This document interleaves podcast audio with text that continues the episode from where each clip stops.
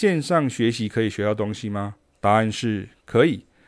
但是如果你是透过 Podcast、Radio、YouTube，想说利用通勤时间听一听打发时间那样的线上学习，我个人界定为那叫听广播、听演讲，最多最多可以做到让你知道了这件事的层次，但是跟你懂了这件事是不一样的。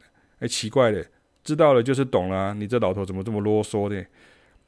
你学生时代学习的内容，很多时候都要到很多年之后才会恍然大悟，原来是这样啊。你以前为赋新词强说愁，看不懂的文书籍或文章，很多时候都要到很多年之后才会顿悟啊。学习本来就是阶段性的。我们以前在学校教育里头的时候，其实我并不期待。学生当下就懂了，只能求让他们知道了，就算是功德圆满。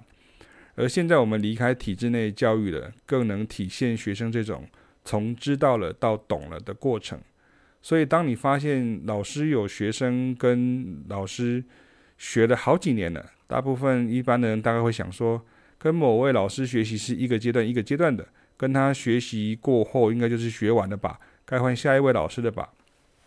但是跟我学很久的学生，通常都是那种从知道了到懂了的实践者。关键就在因为老师会监督练习以及给方法，这两件事才是关键。所以我从不担心学生跟我学很久。老师除了要很有料以外，重点就是具备了前段讲到的两项特质。老师都讲高深的东西，我不觉得。很多时候是某个时期的学生自己还听不懂，加上缺乏足够时数的操作，所以还没靠实践来真的懂。所以回到文手，用听的、用读的可以获得知识吗？可以，但是我会认为比较像是解读国际局势啊，分析政经情势啊，跟上流行趋势啊，分享生活常识之类的，或是增加一些社交用的话题。这一点可以靠这样的线上学习达成。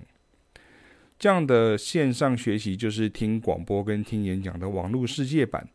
我不觉得这样有不好，不过真的还是比较属于看热闹。网络世界原生族称之为吃瓜的阶段，有瓜吃瓜。我们的教育即便是在线上，在网络上，都还是比较接近种瓜的模式，种瓜得瓜。种豆得豆，吃瓜不得瓜，吃豆不得豆。